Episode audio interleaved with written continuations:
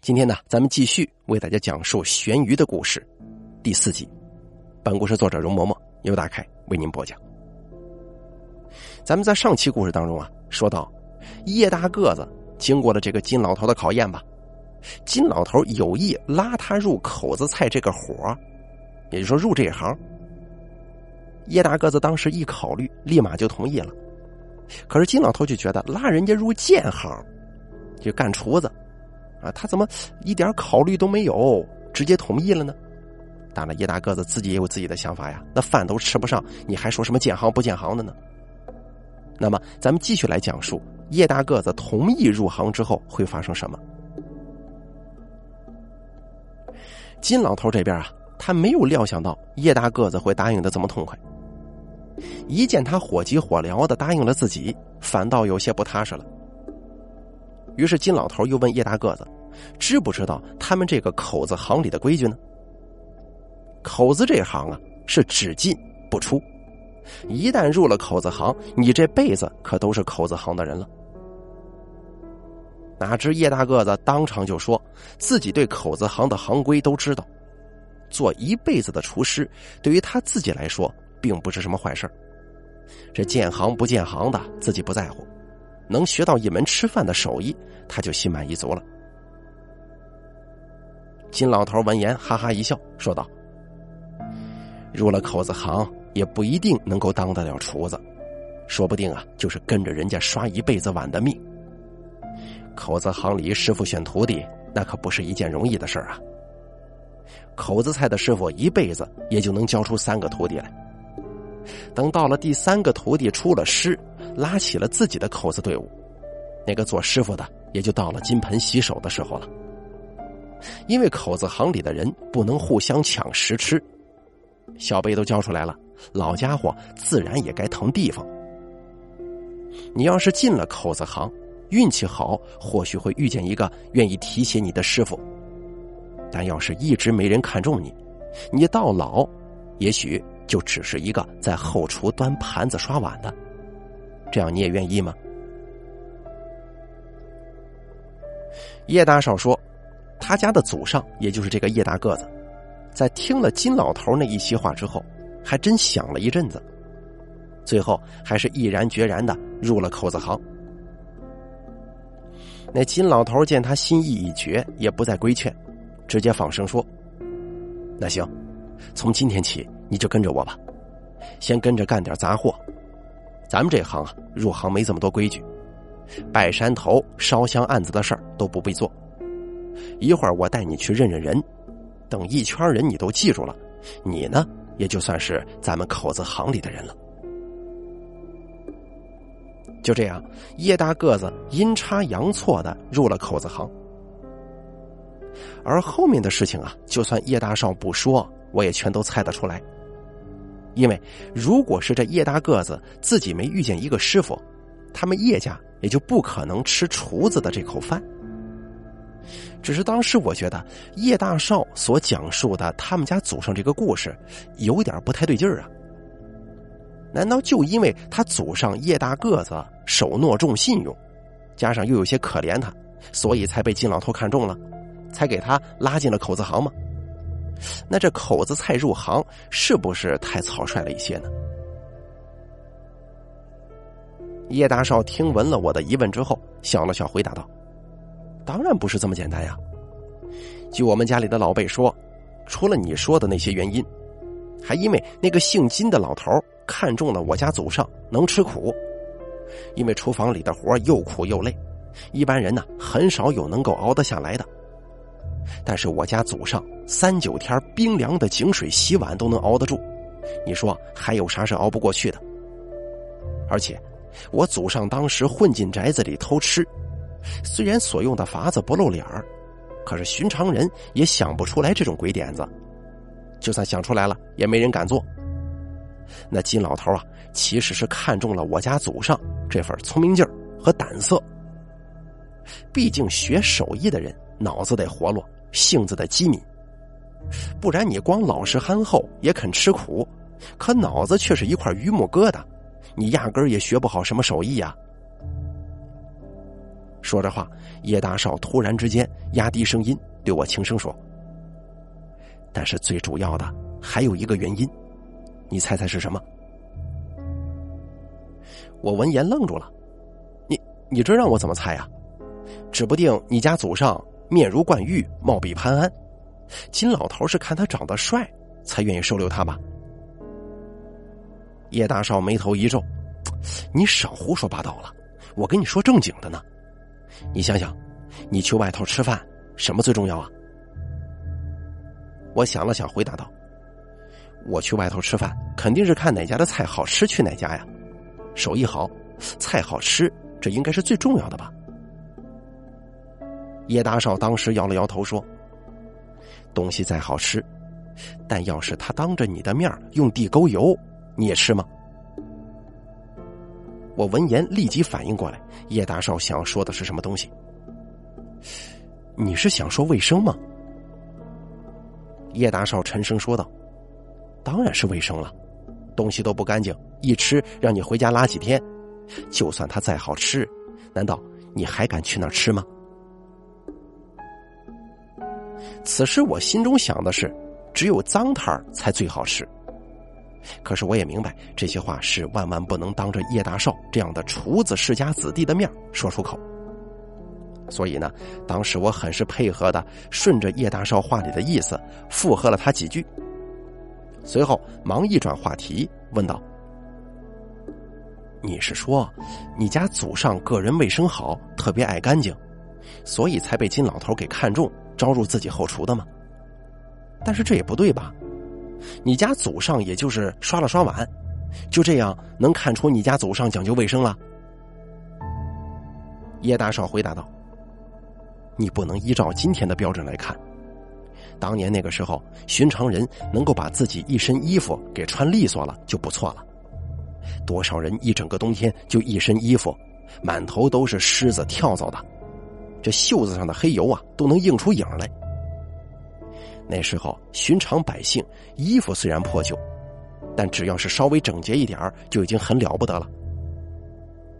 我家祖上身上的衣服全部都是三天一换、五天一洗，衣服确实是没几件，旧也旧了点可他永远都是一身衣裳干干净净、整整齐齐的。而这一点在现今看来也许没什么，可是，在当时那个年代，那可真的是一件很难得的事儿啊。说着话，叶大少突然猛拍了几下桌子，对我说：“哎，对了，还有个事儿，我刚才忘记说了。你还记得之前我跟你说过的鸡毛房吗？”我闻言点了点头，表示自己没有得老年痴呆。这半小时之前的事儿，我当然记得了。叶大少见状，直接对我说：“那金老头啊。”当时其实在我家祖上的后衣襟上看到了一根鸡毛，那是我祖上自己一没留神沾到的。那金老头子也是个老江湖了，对于鸡毛房也不会不了解，所以那个时候他一看见这个鸡毛，就已经知道我家祖上是个穷的晚上要去住鸡毛店的主。可就是这样一个天天睡鸡毛店的人，却能保持一身衣服每天都是干净整洁的。你难道不觉得这很难能可贵吗？别的我不说，现在那些上大学住宿舍的学生，又有几个是能做到的？所以，那金老头当时一见那根鸡毛，就已经动了招贤的心思了。哦，原来如此啊！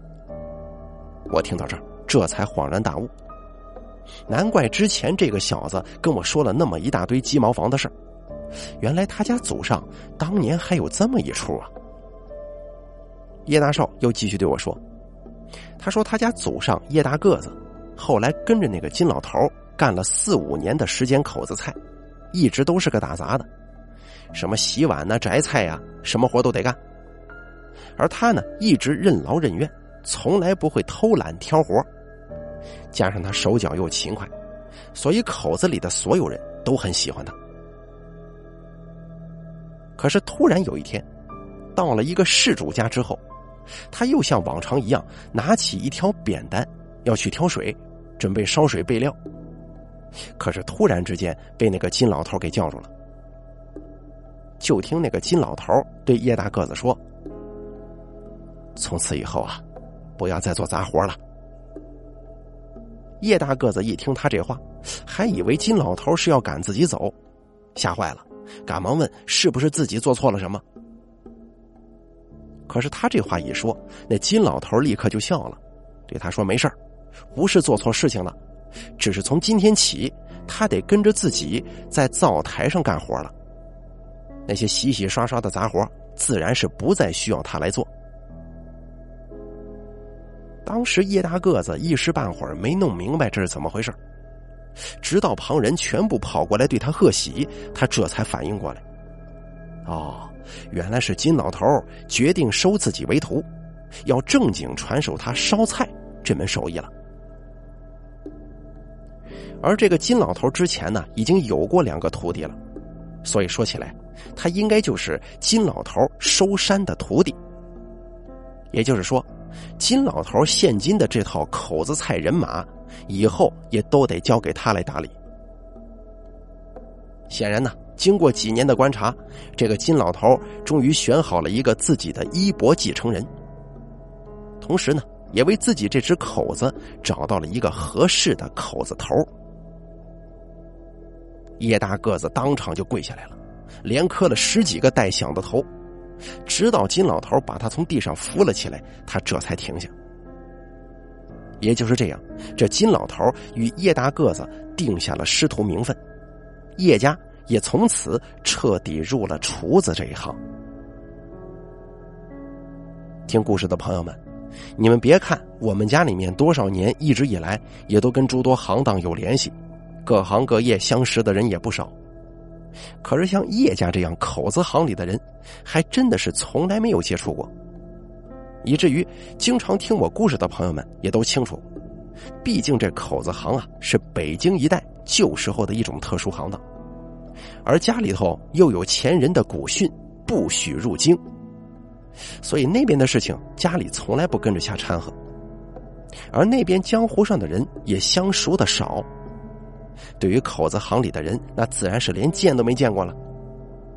更何况，如今这口子行名存实亡，虽说不少饭店都在打着口子菜的幌子，可是当年口子菜的师傅们。早就已经消亡在历史的车轮底下了，哪有那么容易得见的？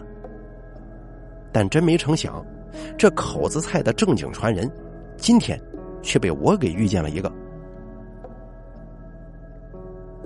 我这边正想再跟叶大少打听一下口子行里的事儿，也好以后跟旁人吹牛闲扯的时候多点谈资啊。可是突然之间。我就想起来，之前叶大少他给我所看的那张照片。我这边听着叶大少把他祖宗入口子行的故事，足足讲了差不多一个小时。可是他所讲的这一切，都跟那个玄鱼没有任何关系啊。于是我开口就说：“哎，这事不对吧？你说的故事跟玄鱼一点关系都没有啊？”你刚才跟我扯了那么半天玄鱼，问东问西的，你这是拿我寻开心呐？叶大少闻言回答道：“你也不照照镜子看看你自己，你又不是个漂亮大姑娘，我跟你寻什么开心呢？这个悬鱼其实就是金老头临死之前传给我家祖上。今天我真正想跟你说的事儿，就是这个。”说着，叶大少先是把服务员喊过来。添了点茶水，然后又点了几盘干果跟一个果盘。一直等到东西都到齐了，他这才又继续讲述起当年发生在他家祖上叶大个子身上的故事。叶大少说：“自从叶大个子跟了金老头的口子，生活呀就已经变得比以前好过多了，最起码这个鸡毛房是不用再去住了。”而在叶大个子做了金老头的徒弟之后，每个月所领到的月钱变多了。有时候遇上出手阔绰的富商家中设宴，他还能分到不少的花钱。再加上做厨子的压根就不必担忧会饿肚子，这生活的水准自然与昔日不可同日而语了。可是，虽然叶大个子跟的金老头学艺，但是金老头却始终不肯让他称呼自己一声师傅，只是让叶大个子跟别人一样，叫自己金师傅。你别看师傅跟金师傅这两个称呼之间只差了一个字，可是这背后所代表的含义却是截然不同的。叶大个子原先还以为这是口子行的规矩，可是后来跟人一打听，才知道在口子行里头。并没有这种规矩，而老金头这样做的原因也没人知晓。再说，老金头是他们这个口子的班主，底下的人自然没有人敢乱嚼自己班主的舌头啊。然而，最令叶大个子疑惑不解的是金老头对自己的态度。按理来说，叶大个子也算是金老头亲自挑选的关门弟子。金老头对于叶大个子在各方面来说都应该是相当满意的，可怪就怪在金老头对叶大个子总是爱答不理，除了在教他烧菜、传授厨艺的时候之外，金老头都很少跟叶大个子说话。有几次逢年过节，依照老李，做徒弟的应该一早去给师傅磕头，可是叶大个子去了金老头住的地方。任由他把喉咙给喊破了，金老头那边却连门都不给他开。要是金老头他天性脾气古怪，对谁都是这般冷漠，那倒也罢了。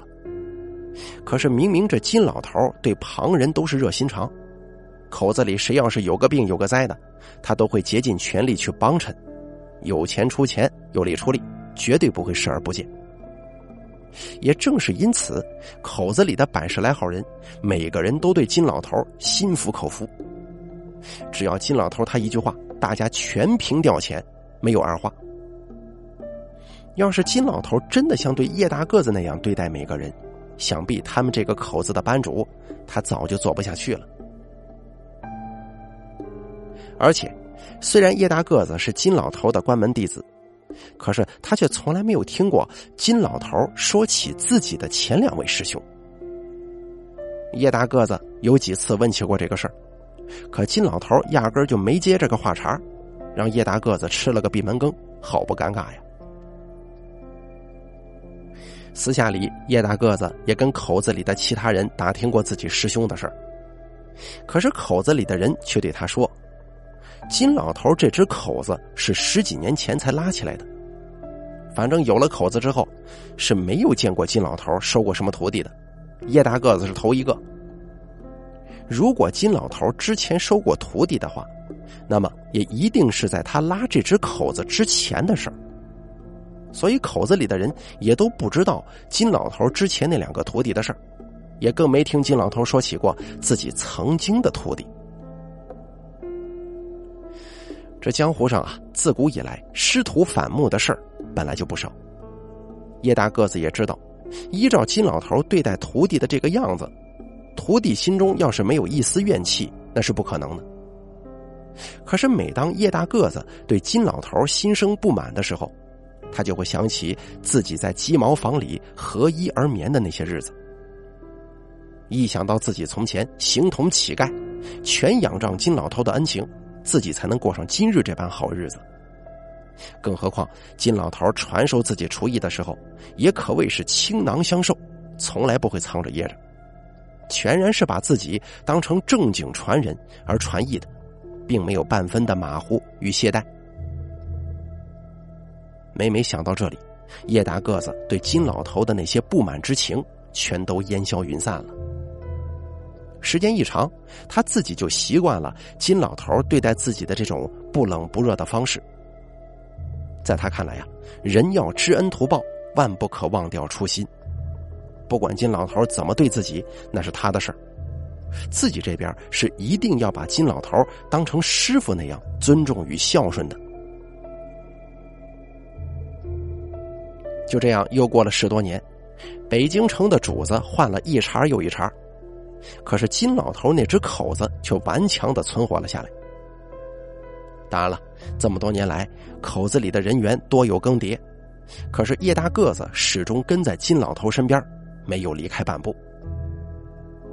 而那个时候，金老头的年纪已经大了，路走多了都得歇一下缓口气。至于厨房里的那些活他更是有些力不从心了。所以，现今的口子里，班主俨然已经是叶大个子了。每次出去干活，金老头只是摆把椅子，坐在上头，在后厨盯着。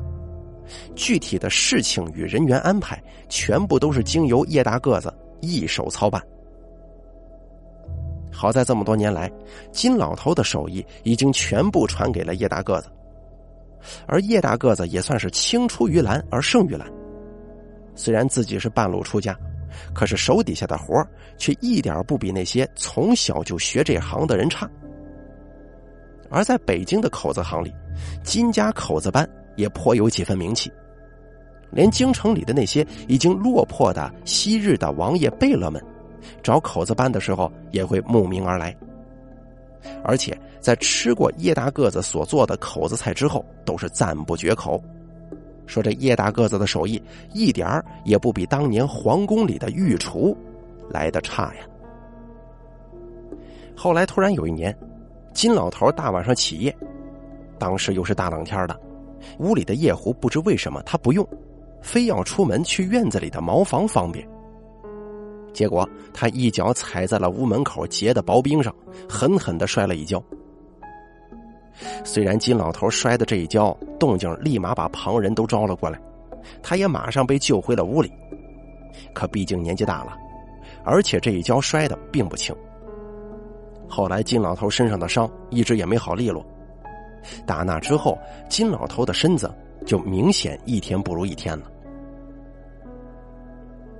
相熟的人看到了金老头这副模样，其实都明白，八成啊是金老头的大限之期要到了。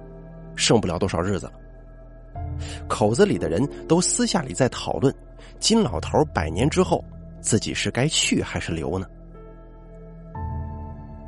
叶大个子这个时候心里也知道，自己虽然一天师傅都没叫上，可是自己与金老头这场师徒缘分，恐怕要尽了。而金老头那边显然也清楚自己时日无多。所以他特意招起了口子里的人，正式宣布，把自己的这只口子传给了叶大个子，以后自己的这只口子就改姓叶了。而且呢，他还把那些食材经销商跟各大茶楼的管事叫到了一处，同他们说，从今日起，金家口子班改名叫叶家口子班了，今后生意场上的事儿全都交给了叶大个子，希望大家以后啊。能够多多帮衬一些。众人其实都知道，金老头这是已经在交代自己的后事了。但是相识相知十几年的老友就这样算着天数离世，说起来着实有些伤感。特别是叶大个子，自从金老头受了伤，他就一直跟在身边左右照顾。到了晚上，他直接在金老头的屋里打个地铺，睡在旁边。方便入夜之后，金老头要在起夜，自己可以照应着。日子就这样一天一天的过，谁都知道那一天迟早会到来，可是却没有人在想，那一天如果真到来了，又该怎么办？反正所有的人都在得过且过，在这种乱世，真要过得那么明白，又有什么必要呢？终于有一天。已经卧床多日的金老头突然变得神采奕奕起来，一扫之前的萎靡，自己能够从床上爬起来了。一连几日都几乎滴水未进的他，竟然一连吃了两张饼，还喝下了一大碗豆汁儿。吃完了这些，他还嚷嚷着不够，又让叶大个子出门给自己买了一大碗卤煮。旁人见了之后都暗道不好啊，只怕这金老头大限已至。如此光景，其实是他回光返照啊！叶大个子又岂会不明白这个道理呀？可是金老头这边既然已经开了口，他也就当做没事人一般，同金老头说笑两句，紧接着急匆匆的出了门。出了门之后，叶大个子先是找了个没人的旮旯，放声痛哭一阵，然后就直奔前门的小长陈那儿，买了一大碗刚刚出锅的卤煮带了回来。当叶大个子回来的时候，金老头就已经又上床歇着去了。叶大个子闻言知道事情不妙，匆匆进屋一看，果然呢，金老头他的神态又比之前差了许多，此时正在床上闭着眼睛小憩，看那模样，真的怕是熬不过今晚了。叶大个子就这样捧着一碗卤煮站在金老头床边，也不知道像金老头现在这种身体状况，这碗卤煮他还吃不吃的。结果就在叶大个子进退两难的时候，金老头那边突然醒了，他一眼就看见正站在自己床边的叶大个子。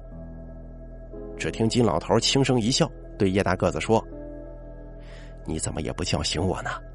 这么好的东西放凉了，可就不好吃了，还不快扶我起来！说着话，那金老头就挣扎着要站起身子来。叶大个子见状，赶忙把金老头扶起，随后又搬了一张茶桌到桌上，把卤煮放在了桌子上。一开始，叶大个子还想要自己喂给金老头吃。可是金老头一把把他递过来的勺子打开，说了一句：“我还没贪呢。”之后，熟知金老头脾气的叶大个子也就不再勉强他了。可是，还没等金老头吃上几口，他那边就剧烈的咳了起来，咳到最后都有些上气不接下气了。至于那碗卤煮，他自然也是吃不下了。叶大个子这个时候赶忙去给金老头倒了杯水，把水递到他跟前，说了一句：“金师傅，先喝点水吧。”哪知金老头看了那个水杯一眼，也没伸手去接，而是抬起头看着叶大个子的脸，缓缓沉声说：“都到了现在这个时候了，咱爷们儿啊也处不了多久了，说不定这就是最后一眼。”怎么，你还不肯叫我一声师傅吗？叶大个子闻言，先是一愣，随即他就明白了金老头的意思，激动之下，眼泪瞬间夺眶而出。只见叶大个子当场就跪在了金老头床边，就地磕了一个头，放声叫了一声师傅。金老头半卧在床上，笑着受了叶大个子这声师傅。随后抬手一挥，示意叶大个子直起身来，坐到自己身旁来。等叶大个子坐近了，金老头这才对他说：“这些年来跟着我，让你受委屈了。师傅先在这儿给你赔个不是，啊。”说着，金老头身子一弯，就想要对叶大个子施个扶手礼赔罪。叶大个子见状，赶紧拦住金老头：“哎，师傅，你别这样，我我可受不起啊！”金老头闻言笑着说：“这十几年的委屈都让你给吃了，你还有啥受不起的？不过我也没什么遗憾了，这辈子也就这点烧菜的手艺可以见得了人。现今我已经全部都传给了你。”希望你以后能把咱们这门手艺传下去，别让它断了根儿啊！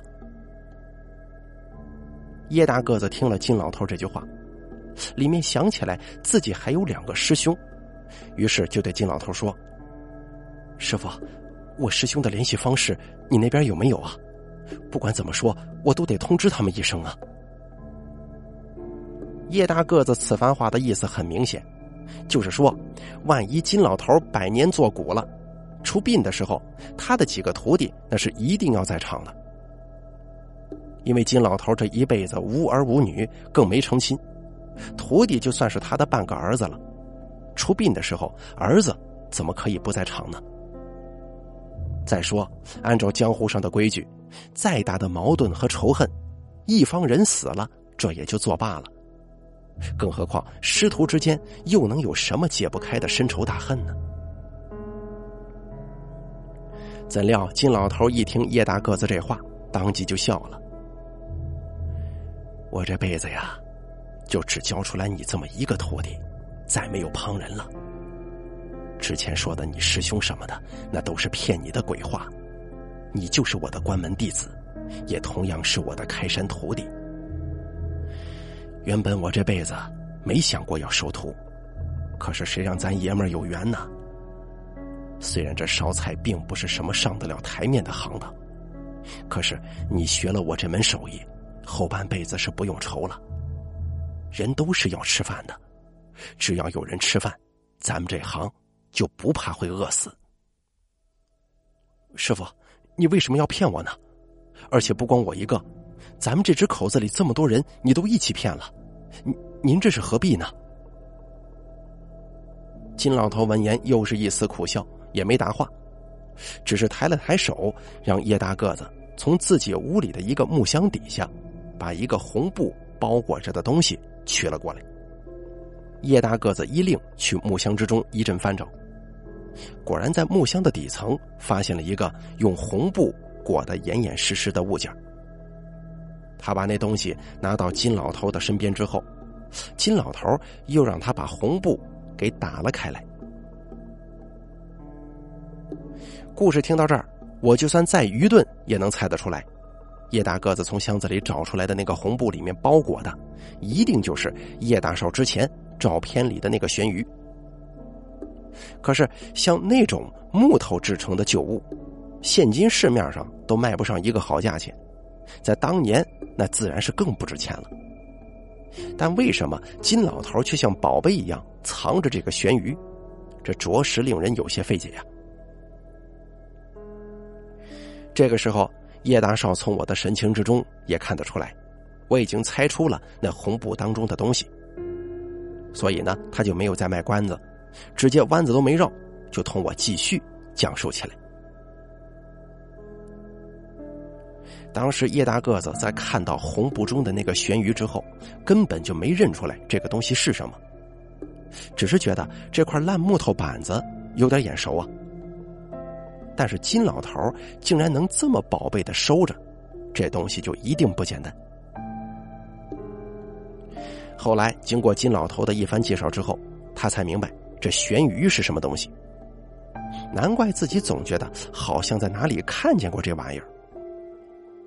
北京城里的那些老屋旧屋房顶上经常有这些东西，自己之前可是没少见过。金老头这个时候让叶大个子把那块悬鱼收好。叶大个子虽然不知道这东西自己能派上什么用场，可还是依照师傅的话，把那块悬鱼给收到了一边。金老头这边看到叶大个子把悬鱼收好了，长出了一口气，仿佛是了却了一桩心事，这才对叶大个子说：“徒弟啊，你知道我姓金。”但是，你可知道我的家乡是哪里吗？叶大个子一听金老头这话，以为他这是想要落叶归根，让自己在他死后把他安葬到自己的故乡去。可是叶大个子跟金老头这么多年了，从来没听他提起过自己的家乡。别的人也有问过这事儿了，可是金老头从来没有给过回复。所以这么多年以来。自己师傅的祖籍是哪里？叶大个子还当真不知道。看着叶大个子一脸茫然的神情，金老头低声一笑，说道：“甭猜了，我就是这北京城的人。”叶大个子闻言又是一愣，因为虽然金老头的官话说的毫无口音，但是北京话言语里不经意之间。就会流露出的那种京味儿，却是金老头平常说话当中一丝一毫也寻不到的。所以，你要是听金老头他在那边讲话，估计没几个人会相信他就是北京人。也正是因此，叶大个子之前也不是没有暗地里猜测过金老头的籍贯，天南地北啥的都猜过。可叶大个子就是没想过，金老头他就是京城人士。对于叶大个子心中的疑问，金老头也不是不清楚。只听他这个时候对叶大个子说：“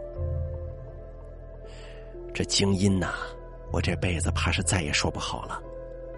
当年我离开北京的时候还不到十岁，等我再回来，都已经是年过半百的老头子了。记忆里的鼓楼啊、城墙啊，还有那些胡同什么的，倒是没怎么变，可是人却不是以前那些人了。有个文明词儿是怎么说来着？哦，对，叫做物是人非。说着话，金老头淡淡一笑，继续说道：“当年我一直没有收徒的打算，因为我这样的人，谁跟我亲近，那就是害了他。可是看到你的时候，我也不知道怎么了，就改变了主意。也许啊，是因为听你说话觉得亲切吧。哦，对了。”忘了跟你说了，当年离开北京的之后，我其实就是去的关外。满洲是我的第二故乡，在那个地方我生活了二十多年，所以说起来，咱们也算是半个老乡呢。叶大个子这还是头一次听到金老头说起自己的故事，吃惊之余也没顾得上搭话，只是不住的在想。当年自己师傅一个不到十岁的孩子，怎么会跑到关外去啊？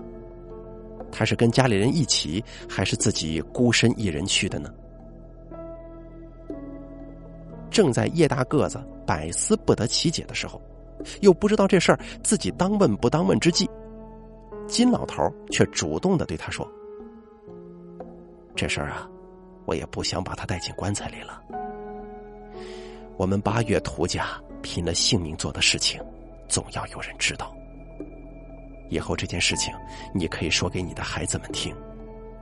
只要这个世上还有一个人记得我们八月图氏做下的事情，我今日就算死了，那也能瞑目了。听着金老头的话，叶大个子下意识的问道：“您您是旗人吗？”八月图。这个姓氏虽然很少见，可是一听就知道这是满人的姓氏。再加上刚才金老头又说自己是北京生的人，前清那会儿，北京城里满人可是满城都是啊。所以把这前言后语结合在一处，叶大个子稍一联想，自然不难猜出自己师傅是昔日满旗出身。其实要说这满人改汉姓本来就不算什么稀奇的事儿。前朝还是满人坐江山的时候，不少满人就已经把自己家的满姓改成了汉姓。虽然在书面跟一些正式场合依旧会使用自己满洲的老姓，但平日里全部都是以汉姓自称。后来辛亥革命，革命党带着新军将满人赶出了北京城。全中国各地都爆发了针对满人统治的起义，饱受满人欺压的百姓全都自发的参与到了驱除满人的活动之中。现今虽然不少人说当年汉人屠戮满人是落井下石，不太道义，可是汉人都说满人入关的时候杀了那么多汉人，他们只不过是一报还一报。再者，大部分住在城中的满人都是入了旗的，那可都是旗人。满清可是前清自己的军队武装，就算他到了后期腐败透顶又无战力，但是对于百姓们来说，旗人仍旧是一支拿着刀枪的满人军队。在战场上，对于士兵的围剿与清算，又怎么能算得上是对无辜者的杀戮呢？话虽然是这么说。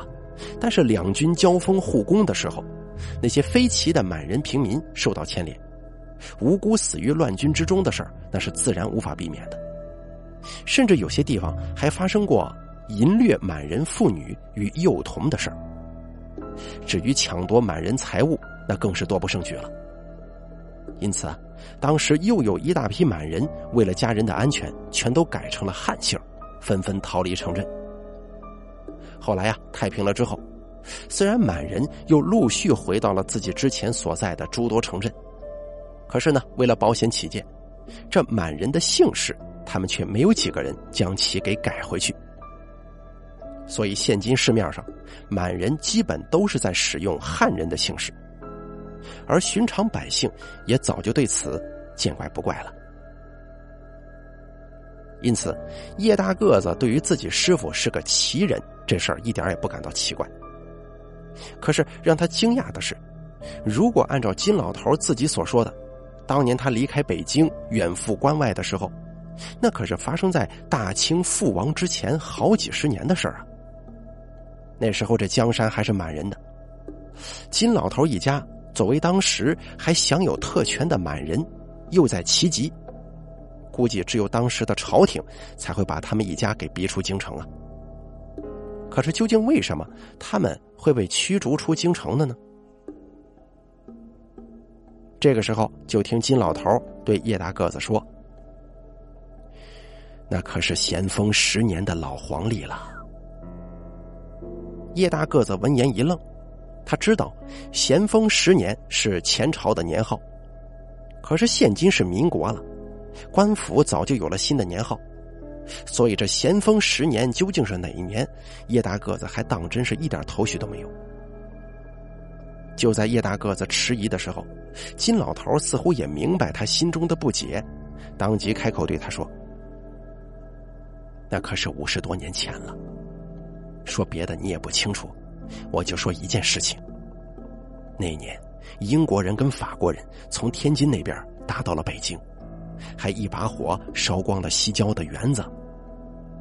想来，你来北京这么些年了，这些事儿听城里的老人们提起过吧？听到这里，叶大个子恍然大悟了，自己师傅所说的那个被洋人烧掉的园子。其实就是圆明园。当年在北京四九城里头，只要一提到园子，大家全都知道那说的是城郊的圆明园，绝对不会想到别处。想来也是，除了万园之园的圆明园，又有哪个园子可以一提“园子”二字就能让旁人直接想到自己呢？据老人们说啊，当年洋人打北京的时候。还没等洋人打到北京的城墙根大清皇上咸丰就老早逃去了热河，而城里的王公大臣们也都散了大半。当时清军面对洋人的军队，那是屡战屡败。等到洋人到了北京城门外的时候，清军早已组织不起来什么像样的攻击与反攻了，只有几股残军装模作样的稍微抵抗了一下洋人的军队，就自行散去了。而英国人和法国人的联军就以区区数千人，在坐拥百万大军的大清国都城外东游西逛，游入无人之境。后来洋人也知道，凭自己这么点人进攻北京城有点冒险，毕竟攻城战跟野地里摆开阵势打遭遇战还是不一样的。加上清兵向来善于守城，就算洋人能够攻破北京城。也必然会遭受到重创，于是呢，他们就把目光盯上了北京城郊的圆明园。当时呢圆明园就坐落在北京西郊，与颐和园相邻，它号称是万园之园，丝毫也不夸张。大清五个皇帝整整历时一百五十年，这圆明园才算给修起来，可想而知，砸在这个园子里的钱可谓是天文数字。那时候，这大清的皇帝每到盛夏就来到圆明园当中避暑，一整个夏季，清朝皇帝都是在这里听政、处理军政事务。俨然，这圆明园已经成了皇帝的第二个紫禁城，所以，不管是民间还是朝堂之上，都自然而然的把圆明园给称为了夏宫。当时，圆明园里存放着大量的古董字画、奇珍异宝。至于寻常的那些金银俗物，更是多不胜数。洋人到了圆明园之后，立马就大肆抢掠，成千上万的珍宝被一抢而空。那些洋人拿不动的瓷器古物，也全都被推倒砸毁。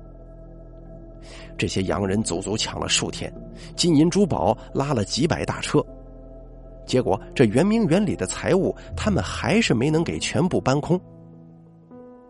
到最后，这些强盗一般的洋人士兵又一把火把圆明园给烧成了平地，大火足足烧了三天三夜。当年亲眼目睹过这场大火的北京老人，还曾对叶大个子说过，当时北京城的整个西郊全都弥漫着一股烧火的烟熏味儿到了晚上，那圆明园的大火隔着十几里地都能看得见。约摸着洋人这次打到北京城，又火烧了圆明园，把咸丰皇帝给吓得够呛。没等他再回北京，他直接就在热河病死了。后来大清内部又是一场大乱斗，老百姓也弄不明白，反正就是知道当年咸丰临死的时候，钦点的几个摄政大臣全都在菜市口掉了脑袋。最后是慈禧和慈安两个女人上了台。也算是开了大清几百年来女人当政的先例。没过几年，慈安死了，慈禧就成了大清的第一人。尽管慈禧一直想修复圆明园，也算是重回大清昔日的荣光，可是直到大清亡国，这圆明园还是没能给再修起来，反倒是又接二连三的遭到了乱军和土匪的洗劫。民国之后，走马灯一般更迭的各路军阀，更没有放过已成废墟的圆明园。园中的木石砖瓦，但凡是能够派上用场的，可以换成银钱的，全都没能逃过军阀们的洗劫。从地面的方砖、屋瓦、墙砖、石条，以及地下的木钉、木桩、铜管道等，全部都被各路军阀与高官显贵们联手给搜刮了个干净。到最后，就连园子里残存的树木也都被砍伐一空，烧成木炭去卖钱了。而且那些去抢劫、洗劫的人，压根儿不避人，就连在北京城里，也偶尔可以看到满载圆明园石料、梁木的大车在闹市当中招摇而过。叶大个子在京城已经十多年了，对圆明园那边的事情也多有耳闻。当时北京有一个说辞，叫做“筛土贼”，说的就是那些趁火打劫跑到圆明园废墟上面想发外财的人。那个时候，北京城里常有人结伴带着筛子去圆明园筛土，因为当年的那场大火把不少好东西都给埋在了这片废墟之下，特别是烧熔的金珠银水，时常可以遇见。有时候甚至还会发现之前遗落在沙土里的珍珠碎玉什么的，这些东西日常里自然很难发现。可如果你带着一面筛子去土里细细筛选，那就变得容易寻得多了。于是北京人就管做这等营生的人叫做筛土贼。在筛土贼这行当最兴盛的时候，圆明园的遗址上。有时候会聚集上百多名筛土贼，这些筛土贼三五成群，乌泱泱的遍布了整个圆明园，场面甚是壮观呢。早年间，北京城里头也不乏靠着做筛土贼而发家的人。现今这圆明园的土，怕是已经被筛过三五遍了，土中自然是没有什么宝贝了，因此那些筛土贼也就渐渐没了踪迹。不过有些时候，在圆明园还是偶尔可以见到那些想撞大运捡漏的筛土贼。北京的老人们常开玩笑说，那些圆明园的筛土贼可以算得上是北京西郊的一景了。所以，当叶大个子乍一听金老头主动说起当年洋人火烧圆明园的事情的时候，他就隐约之间猜到了几分。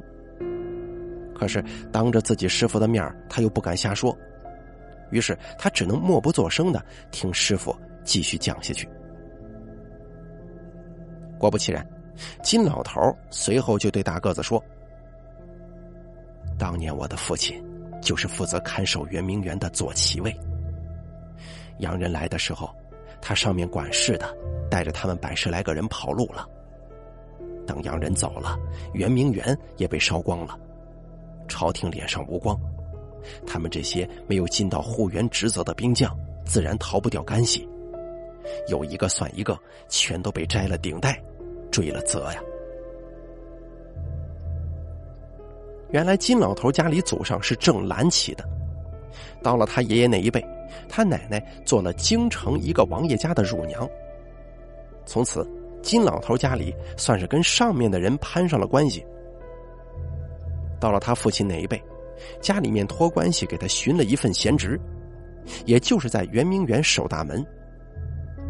原本这是一门顶好的差事，既清闲太平，上头又不会拖欠你的粮饷。逢年过节的花钱也不少，可是谁能会想到有洋人打到北京这么一出呢？而且当时洋人打到圆明园的时候，驻军守将已经一个都没有了，反倒是园子里二十来个继勇太监冲出园子，拼死抵抗了洋人一阵。由于明朝宦官乱政的教训在，清朝从建国以来都在刻意压制太监。朝堂之上更是看不起这些阉人，结果没成想，大敌临头之际，自己养的骑兵全都跑了，出来抗敌的竟然是这群平日里自己看不起的阉人。因此，金老头的父亲这群圆明园守将事后尽数都被关进了大牢，日日被酷刑拷打。而金老头的父亲原本就体弱，哪里经得住这个呀？于是他就这样稀里糊涂的死在了大狱里。然而金老头的父亲人是死了，可是他的罪过却不会跟着他一起消掉。在父亲死后，金老头一家全部被革除了旗籍，流放关外，永不得入关。那年金老头才不过八岁呀。金老头的母亲自幼就裹着小脚。平日里都没走过什么远路，那千里之遥的关外，他又怎么可能走得过去呢？所以还没有走到山海关，金老头的母亲就死在了半路上。而当时尚还年幼的金老头，都是靠自己的两个哥哥照料，才活着到了关外。到了关外之后，金老头的两个哥哥私下里商量，都觉得，要是就这样走下去。就算自己不死，也再无出头之日啊！当时清朝流放犯人，基本都是与披甲人为奴，也就是赐给关外守边将士做奴隶用的。在那个时候，你如果成为了奴隶，那可就意味着你再也没有什么人身自由。而作为一个奴隶，你的命也并不会比一匹马或者一头牛更重要。如果你的奴主愿意。他们甚至可以将身为奴隶的你随意处死，而无需负任何法律责任。而且一旦为奴，则终生不许赎身。不仅是你，就连你的子孙都要世代为奴，成为奴主私人的财物，绝不会再有翻身之日。于是金老头的大哥在路上趁着旁人不备，寻了一支铁签。在一天夜里，他用这支铁签偷偷打开了自己和二弟的枷锁，随后二人就同押解他们的官差打在了一处。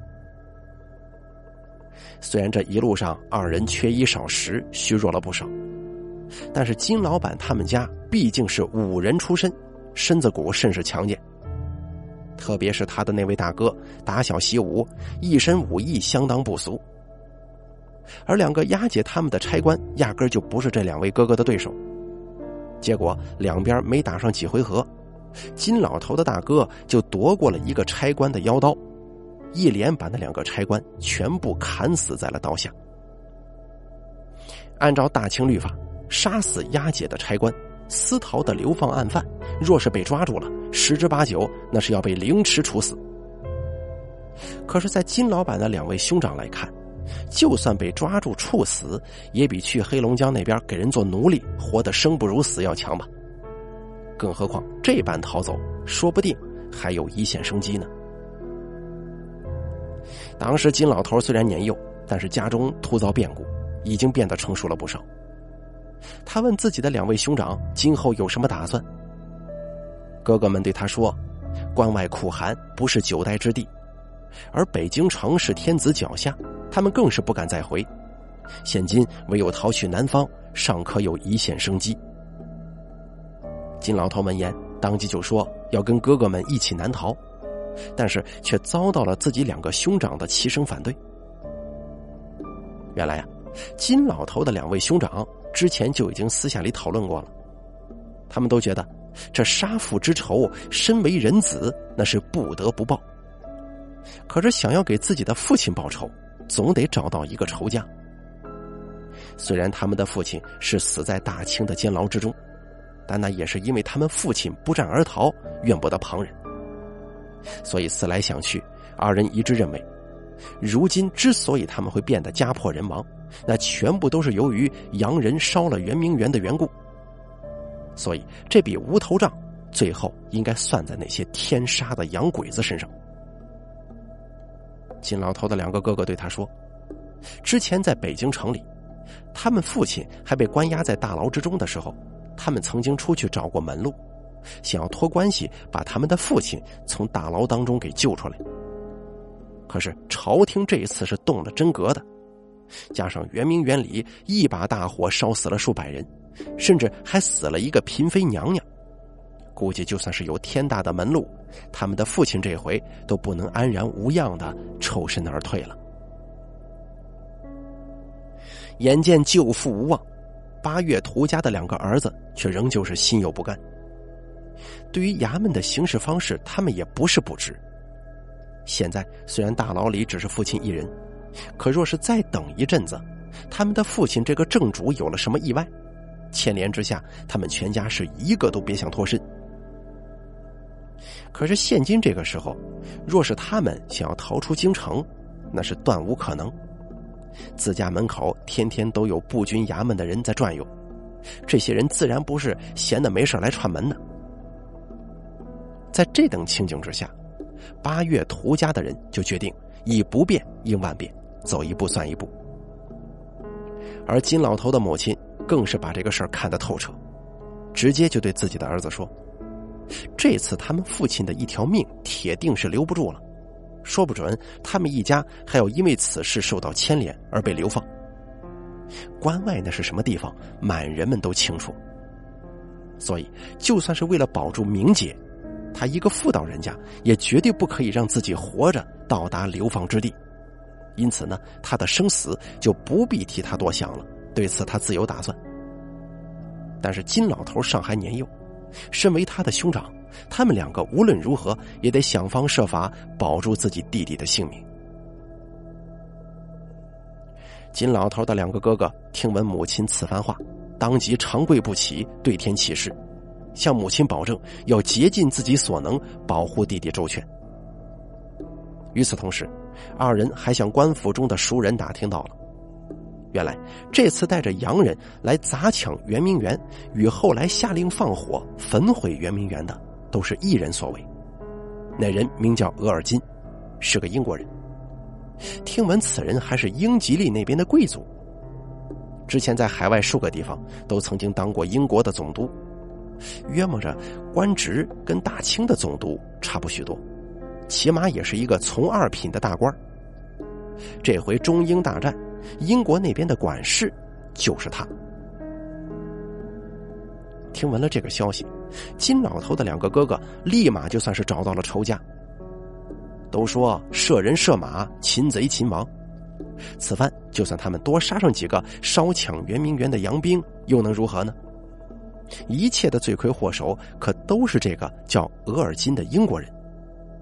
如果能把这个人给杀了，可比杀上一百多个洋兵还得解气呀！而且，若是有此贼的脑袋作为祭品，别说是自己家里的仇了，就连那些冤死在圆明园中的同胞的血仇，也算是一通报了。几经打探之下，两兄弟最终打听到了一个消息。说是这次朝廷又跟之前一样，说是要赔给洋人一大笔银子，而且还要割地赔给洋人。不仅东北那边割了好大一块地，连南边也被洋人要走了一个名不见经传的，叫什么九龙的鱼岛。而那个叫额尔金的英国人要南下香港，到时候在港督府会举办一个授地典礼，庆祝英国人接收九龙这块土地。额尔金作为这回的功臣，是一定会去参加的。两位兄弟都觉得，那额尔金一直待在军营里，他们是一定没有什么机会下手的。唯一有可乘之机的，就是这次的典礼。到时候会场里一定人多势杂，中国人更加不会少。他们只要混在人群里，能够靠近额尔金身边十步，那就至少有五成把握取得他的性命。而金老头直到那个时候，才算是搞清楚了自己两个哥哥的真实打算。原来他们一早就已经打算好了南下去香港刺杀额尔金。虽然这个计划是九死无生，鸡同自杀。不管刺杀最后有没有成功，他们都是绝对不会有命再回来了。而且金老头的大哥还告诉他，之前在路边寻到的那根用来捅开枷锁的铁签，也是他找江湖上相熟的朋友事先沿途藏好的。像这种专门用来开锁的铁签，他们这一路一共藏了十多根。那一日被金老头的大哥逮到了一个机会，开锁杀差。算是暂时救了他们哥仨的性命。金老头当时一听自己两位兄长的打算，当即就吵吵着要同哥哥们一起南下去香港。听闻金老头所说之后，他的两个哥哥相视苦笑几声，才对金老头如实相告：行刺之事只是他们二人的事儿，一切与他无关。